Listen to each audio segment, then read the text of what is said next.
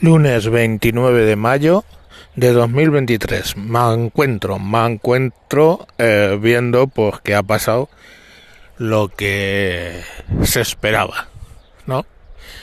El PP pues ha subido un montón, eh, ha desalojado al PSOE de muchas alcaldías, siete alcaldías de las ocho en Andalucía, por ejemplo, Madrid con mayoría absoluta, etcétera. A nivel de comunidades, pues bueno, tenemos la mayoría absoluta brutal de Ayuso en la Comunidad de Madrid. Todavía hay gente diciendo que, pero ¿qué pasa en Madrid? Pues pasa que la buena gestión se vota y punto. Y mientras tanto, ¿qué hace la izquierda? Pues llorar y echarle la culpa a todo lo que no es la izquierda. O sea, podemos desaparecer la Comunidad de Madrid, de la alcaldía, de prácticamente todas las localidades, pero la culpa es de la caverna mediática que ha estado dando la vara con ETA, con los violadores, con no sé qué, o sea, todos tienen la culpa menos ellos. ¿No? Es que es así, o sea, hay un, hay un complot mundial lo que se viene llamando la mundial con eh, contra Podemos y el PSOE.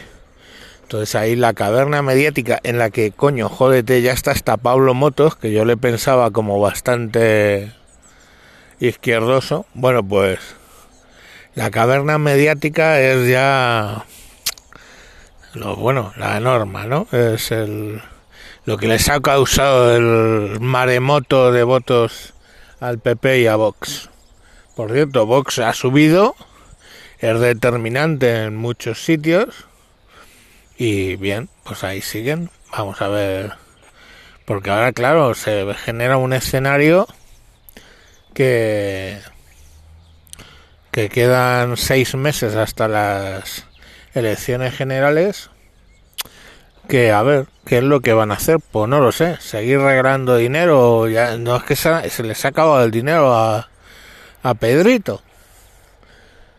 El meme que más he movido por ahí ha sido el de Heidi al borde de un precipicio adiós Pedro es que es curioso no pero en fin vamos que no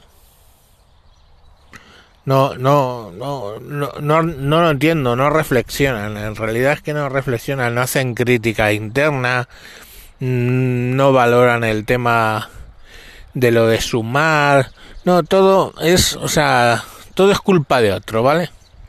Todo es culpa de otro y en esa están, en una llorera incontenible. España va a ir a peor, según según que medio lea, ¿no? Ya está. En España vamos a retroceder a la Edad Media porque ha ganado el PP unas municipales. O sea, fijaros la cosa, ¿no? Y bueno, pues, pues, muy bien.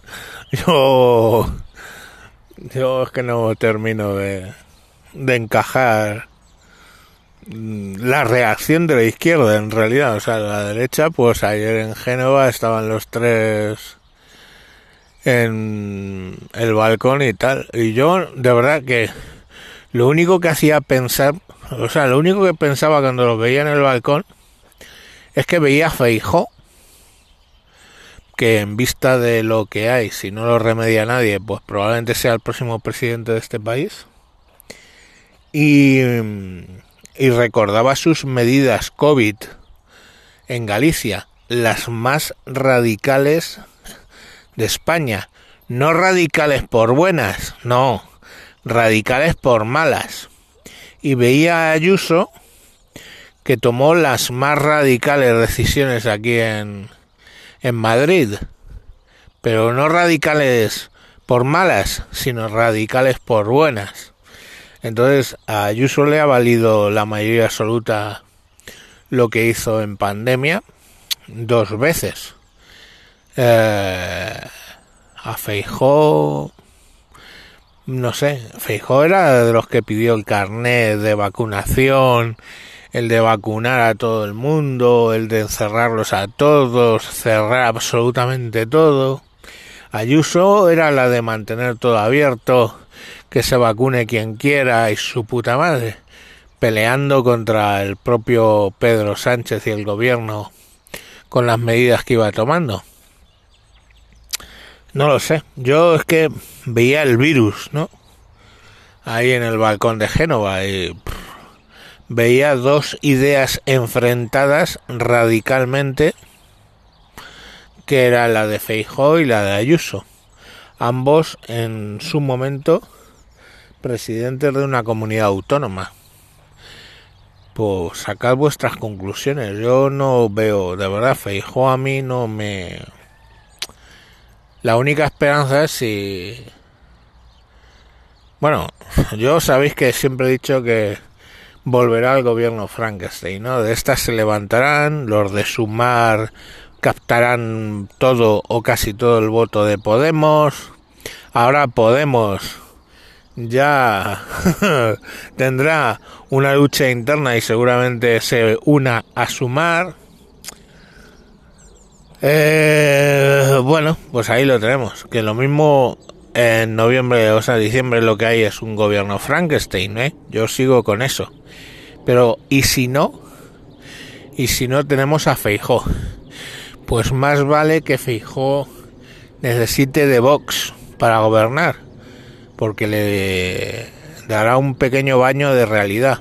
Porque este Feijó ya visteis, o sea, insisto, solo tirar de meroteca y ver qué es lo que hizo durante la pandemia en Galicia no, no es buena noticia, Rejo, ¿eh? ya os lo digo yo. Pero bueno, si le matizan los de Vox, pues habrá que ver, ¿no? Claro que yo que sé, este pan aguado de los cojones, lo mismo hace ahí un pacto con el PSOE o yo que sé, o sea, de Feijó me espero cualquier cosa y no es lo mejor, es lo peor. Pero bueno, aquí en la Comunidad de Madrid, que es lo que me llega, está Ayuso. Ayuso bajará, baja los impuestos. No financia chiringuitos o no demasiados. Y bueno, pues es lo que es lo que hay. Ayuso financiará sus chiringuitos, no te digo que no. Pero vamos, infinitamente menos que, que los que han montado Podemos y compañía. En fin, vamos a ver. Yo me quedo con que Feijóo ha dado un buen paso adelante, afortunadamente, para echar a Pedro, y lamentablemente porque todavía me acuerdo de cómo gobernó Galicia en esa situación de emergencia. Pero bueno, eh, vamos a ver qué nos trae el futuro. Y en lo personal, pues ayer adopté dos gatos ¿Qué diréis? ¿Y este para qué lo cuentan? Pues bueno, pues yo que sé, me ha hecho ilusión. Adopté dos gatos. El macho lo voy a llamar Choco y a la hembra la voy a llamar Late. Y ahí estaban, ya, ya han cagado en su arena, con lo cual me quedo más tranquilo de no encontrar conguitos por la casa. Los gatos para eso son la polla, los perros son gilipollas. Hasta que un perro se acostumbra de que tiene que, cagar en la calle y todo eso, pues pasa tiempo. Pero los gatos, los hijos de puta, siempre que he tenido gatos es... Le pones las dos patas en la arena y los cabrones buscan la arena como si... Como si no hubiera un mañana. Mira este como viene. Un perro que venía por aquí. Bueno, pues nada, lo dicho. Mañana más. Adiós.